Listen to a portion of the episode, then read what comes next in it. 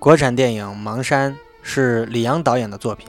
之前我看了《盲井》，觉得太虐心，一直鼓不起勇气去看这部《盲山》。先说一句，《盲山》依然很虐心，慎看。电影讲述的是女大学生白春梅被拐卖至法盲山区的悲惨故事。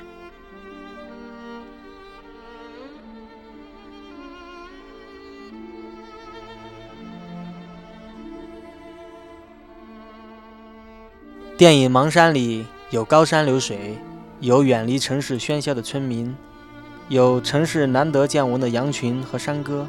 这里朴实无华，但它不再发光，它竟然是恶臭的。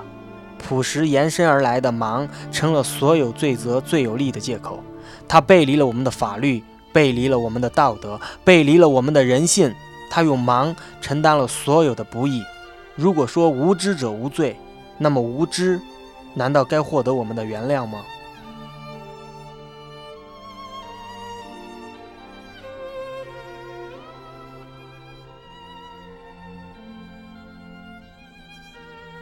在四福音书里，击打淫荡的女人的第一块石头的故事是这样的：文士和法利赛人带着一个淫荡的女人，叫她站在当中，就对耶稣说：“主啊，这是一个淫荡的女人。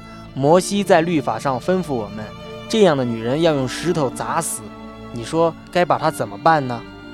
耶稣经过长时间的思考，对他们说：“你们中间谁是没有罪的，就可以先拿石头打他。”他们听见这话，就从老到少一个一个的离开了，没人敢去拿第一块石头。我没有宗教信仰，可我一直喜欢这个故事。每当我想批评别人的时候，我就会有另一个自己站出来说：“你看你，也就这个德行。”《三字经》里的“人之初，性本善”不过是国学的点缀装饰。又有人说这个世界是美好的，值得为它奋斗。但我今天就要矫情，我想说，茫茫人海，插翅难飞，我们就生活在一个囚笼里。我们很多时候要的不是真正的真相，而是一个被制造出的真相。它欣欣向荣，与社会主义和谐发展。这难道不是一种更深刻、更刺骨的忙吗？